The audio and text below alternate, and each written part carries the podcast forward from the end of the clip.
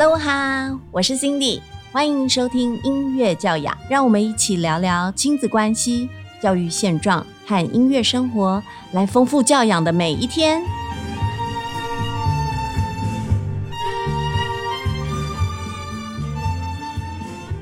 这一集的主题是特殊气质的孩子音乐教养历程分享。我们邀请到的嘉宾是张静怡女士，也就是陈冠文妈妈。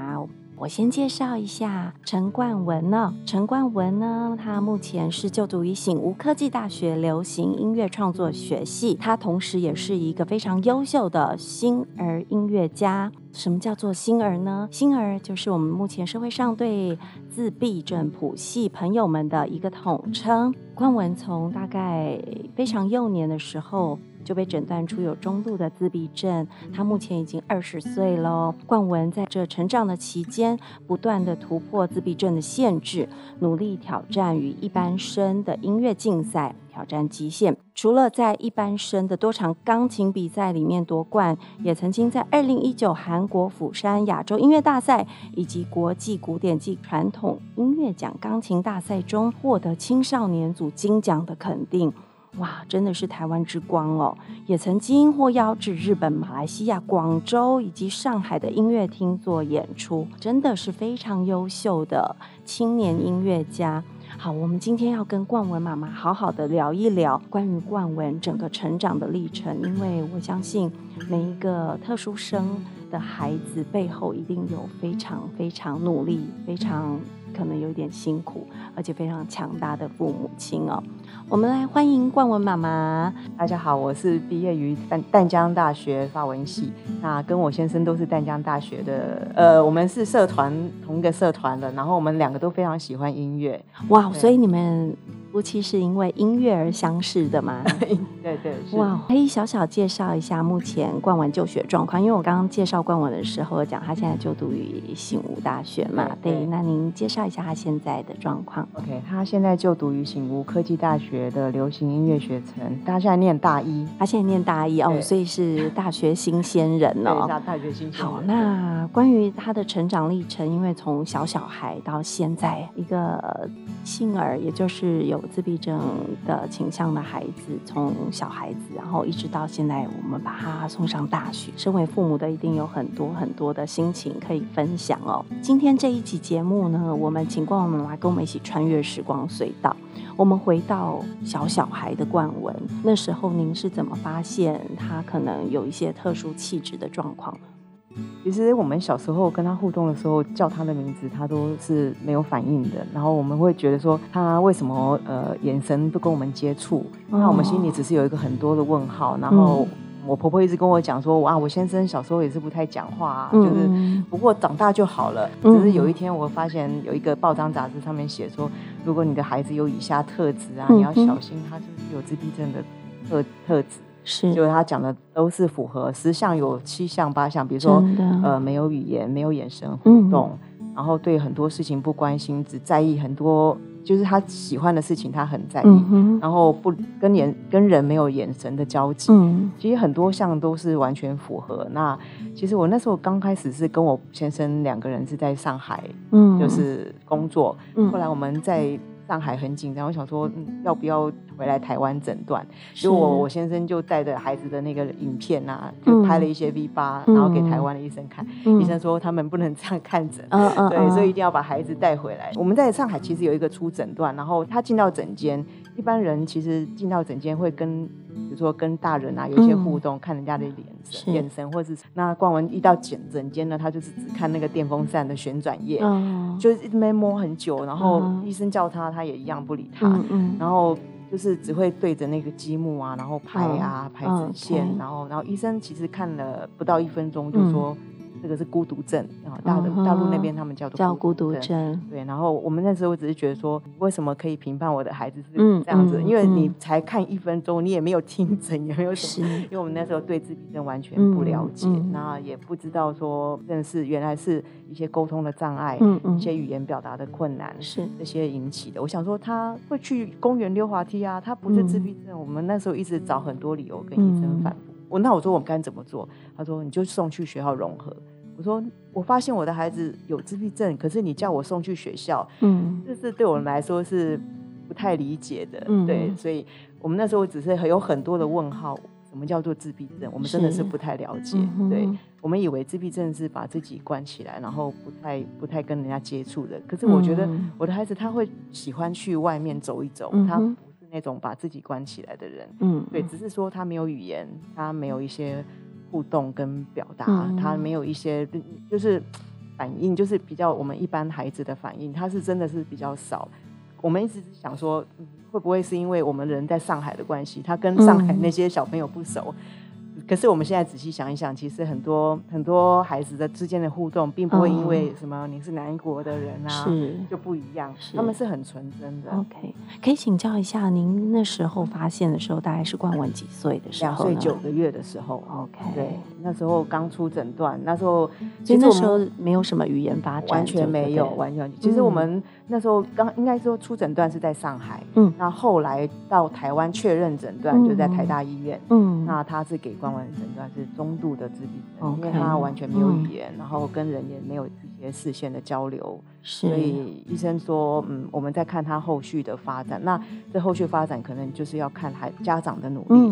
那其实这句话一直把我打在心里，因为我觉得他说，其实家长可以把他还带把孩子带出来，是。对，因为家长是唯一能够最能够帮助是那一扇重要的窗，非常重要。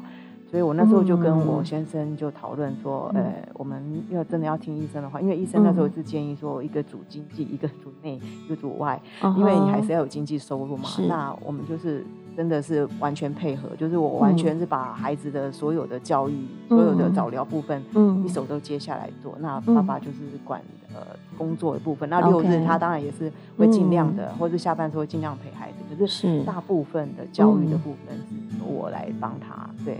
就是不能假手他人，不能假手他人，对，这是很重要的。即使他参加很多早疗，我都是在早疗教室里面跟老师说，我一定要在里面学习。老师你怎么带孩子？我们回去要就是要去用同样的方式，甚至要更多方式去模拟，去去再多帮他延伸更多的学习。好，对。那请问冠文妈妈，你当初获得这个确认的诊断的时候，您的心情呢？就是瞬间就是坚强，还是曾经有沮丧过？当然很沮丧，就其实有一阵，就是有一点刚开始出诊断的时候，有一点，呃，我在诊间哭了很久，因为他给我们的诊断是呃终身的，因为他那有一个叫重大伤病卡。我想说，那终身的意思是什么？就是我再怎么努力都做不到，那我为什么要继续努力？其实我很多。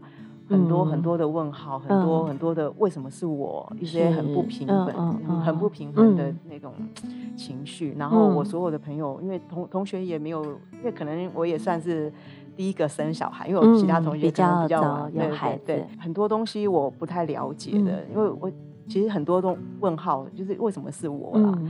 然后那个情绪困扰了我很久，其实有一阵子真的是走不太出去，而且那时候刚开始发现的时候，我跟我先生是分隔两地，因为我先生必须要把上海那边的工作先先处理好，先告一个段落，然后他才能回来，所以变成说是我一个人在夜深人静的时候，我常常会看着孩子，因为你不知道他的未来在哪里，就是那种茫然，让我会觉得说，呃，心力交瘁，然后。因为你今天教他的东西，他们其实明天就忘了，甚至是我每天都教重复的东西，那样子的无力感，对，非常无力感。然后我在想说，这种日子我要过到什么时候？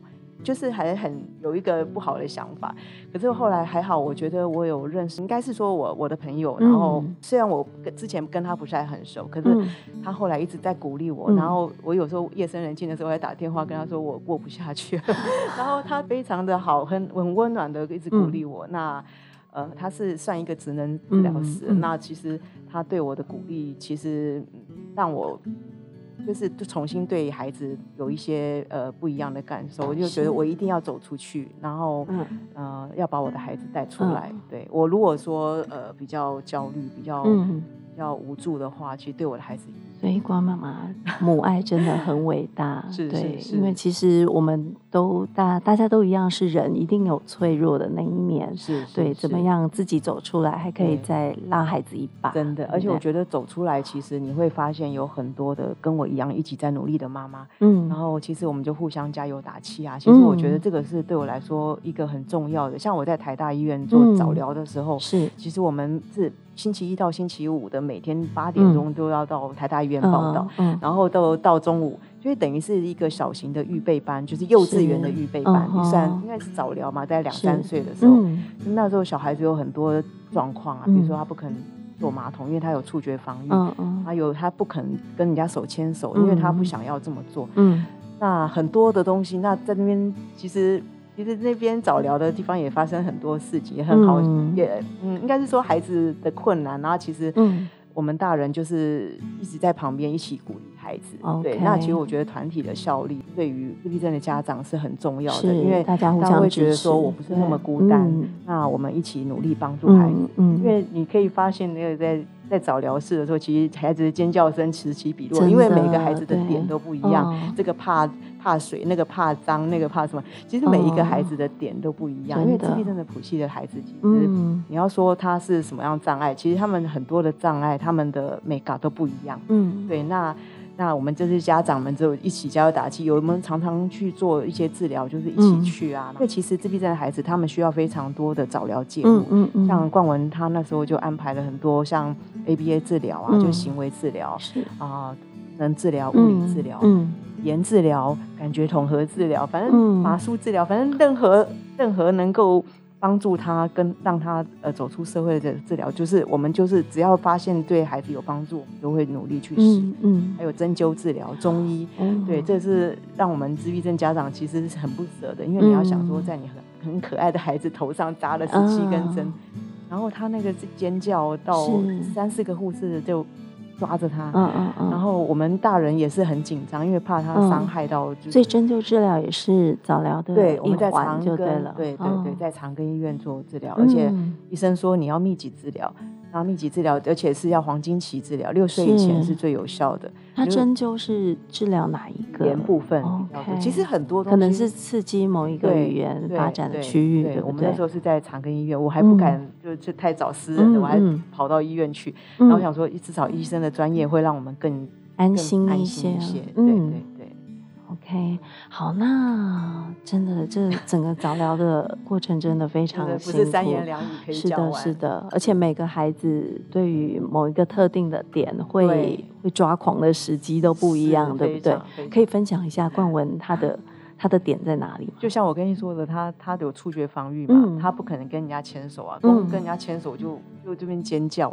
然后，可是这个一般的孩子，嗯，你没有办法理解为什么他不要。嗯，对，因为一般孩子说牵手就牵手啊，没什么。那可能会还有一些社交的，对对对，社交的。他他连坐在马桶上面他都不敢坐，因为他怕那个感觉。我也不知道他为什么要怕。我就是在。在马桶上做他喜欢的事情，比如说他喜欢吃西瓜，我就在没有，我要让他连接到愉快的东西，不要让他让这个东西就是那一个行为是愉快的。对对对对对，他很多触觉的防御，那呃这些东西，我们就像他他游泳的时候，他不太戴泳镜泳帽，那这个他。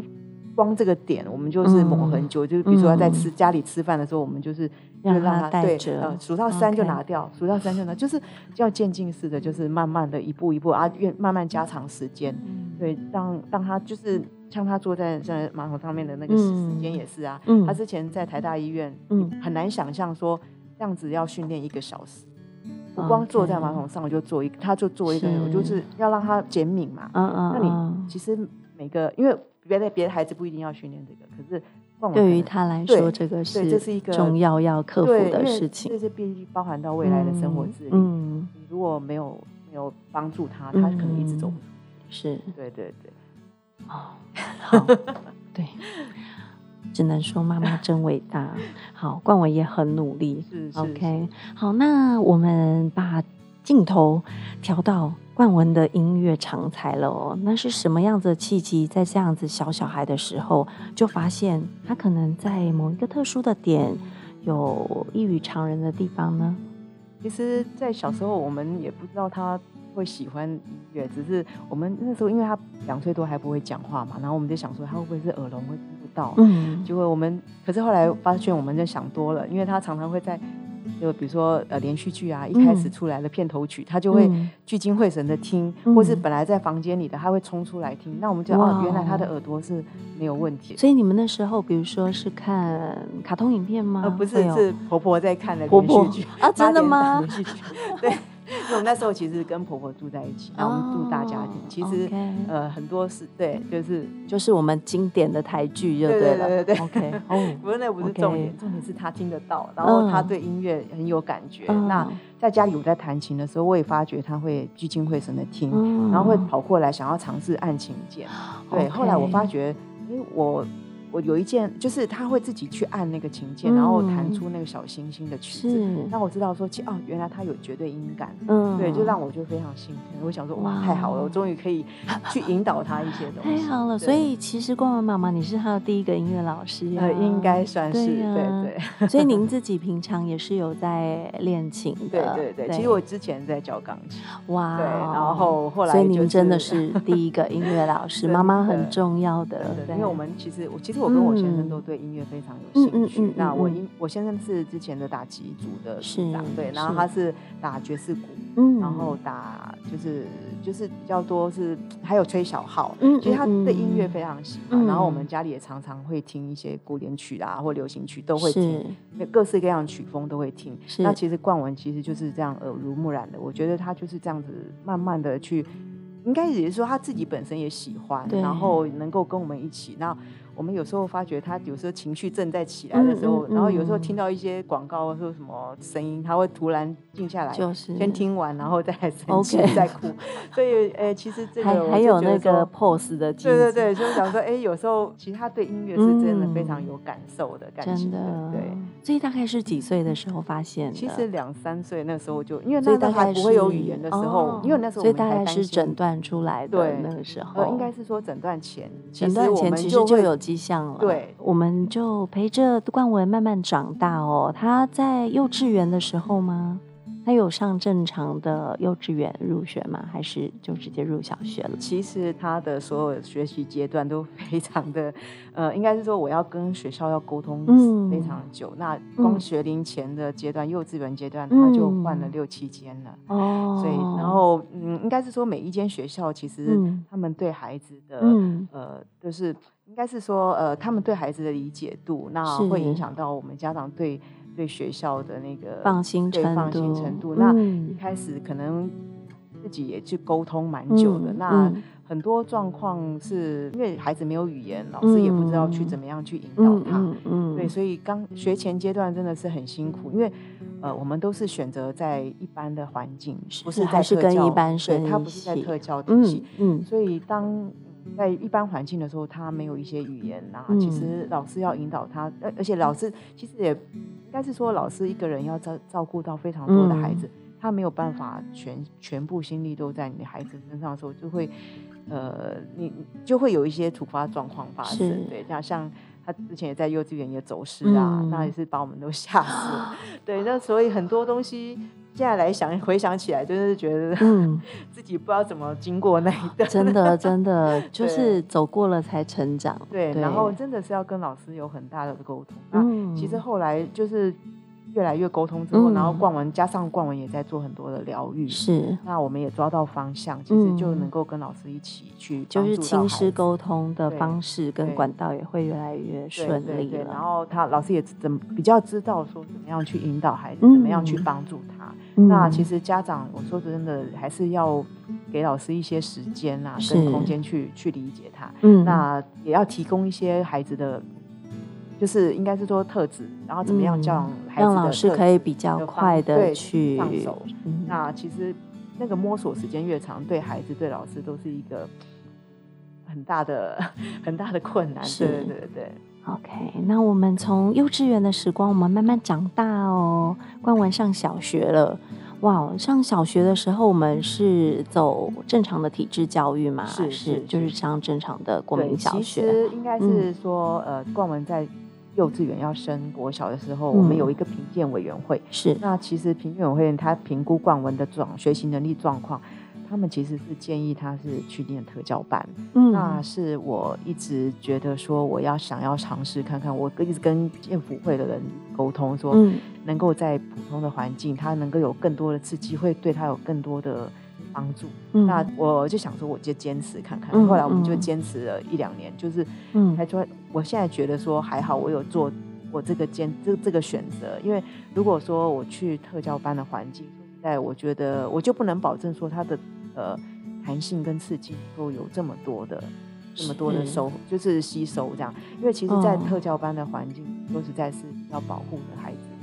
保护孩子，那呃，在普通班的环境，就是你就是跟大家融合，那有很多的呃状况，很多的意外事件，是那他必须要去学会这个弹性。嗯嗯，那我觉得这个弹性是在特教班体系，我觉得比较难去给我们自闭症的孩子的一些刺激。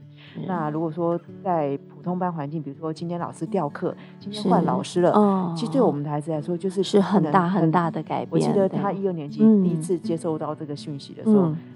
他尖叫，然后在走廊上这样冲来冲去，那辅导员也吓到了。嗯，他觉得说，为什么看起来平平平常好好的，为什么突然换个换个教室？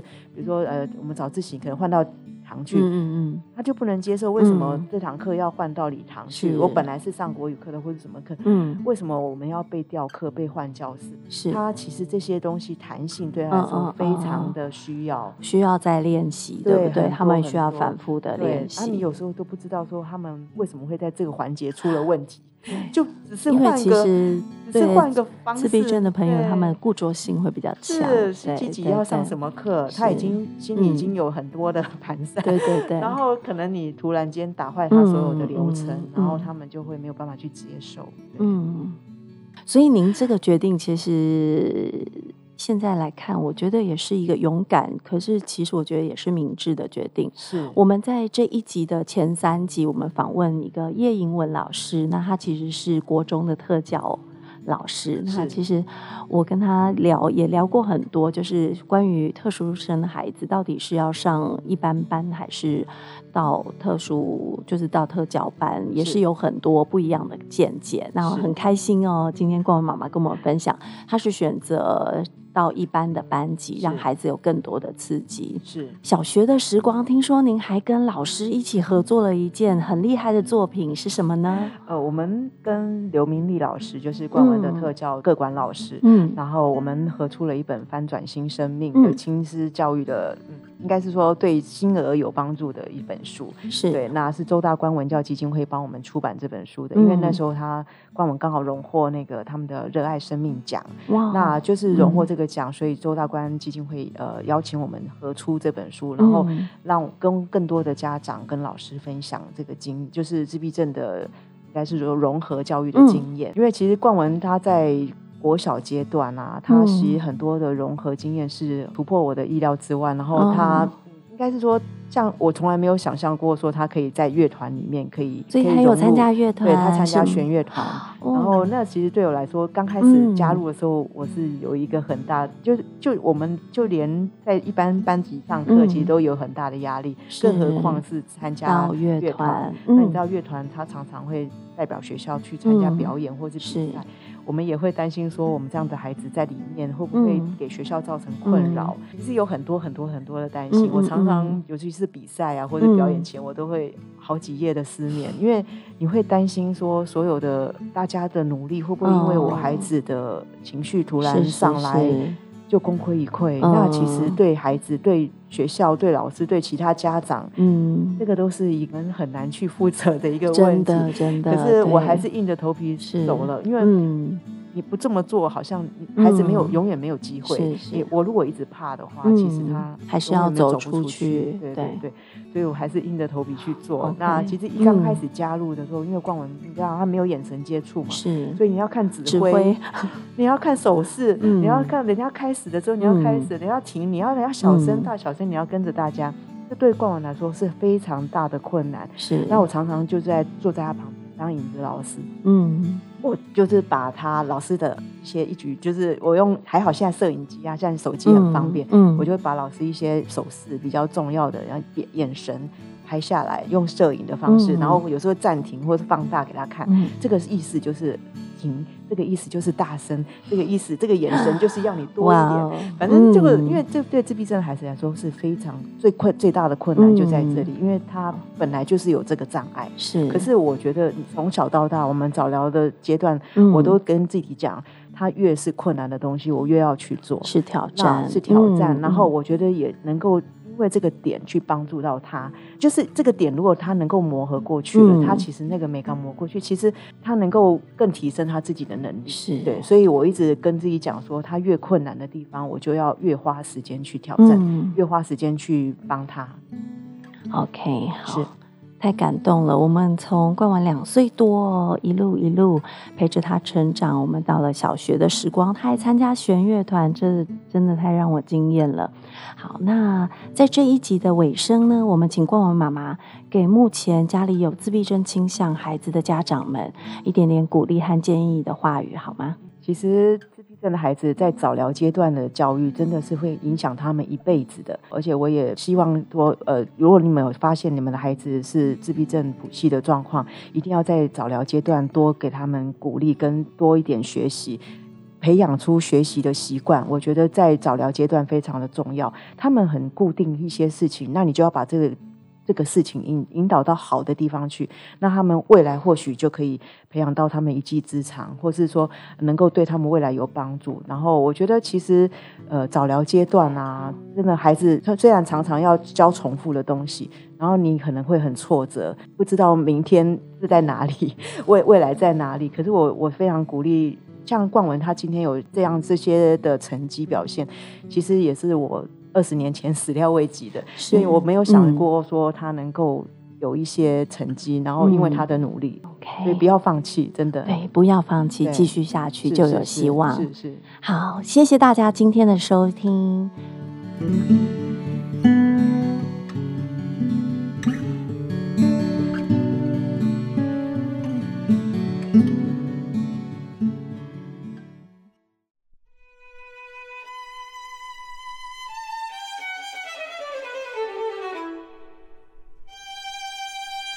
天的音乐导聆是由星儿音乐家陈冠文所演奏的《女人香》电影经典配乐《乌尔乌纳卡贝扎》小提琴的演奏，是由冠文用小提琴来诠释这一首经典的 Tango 名曲。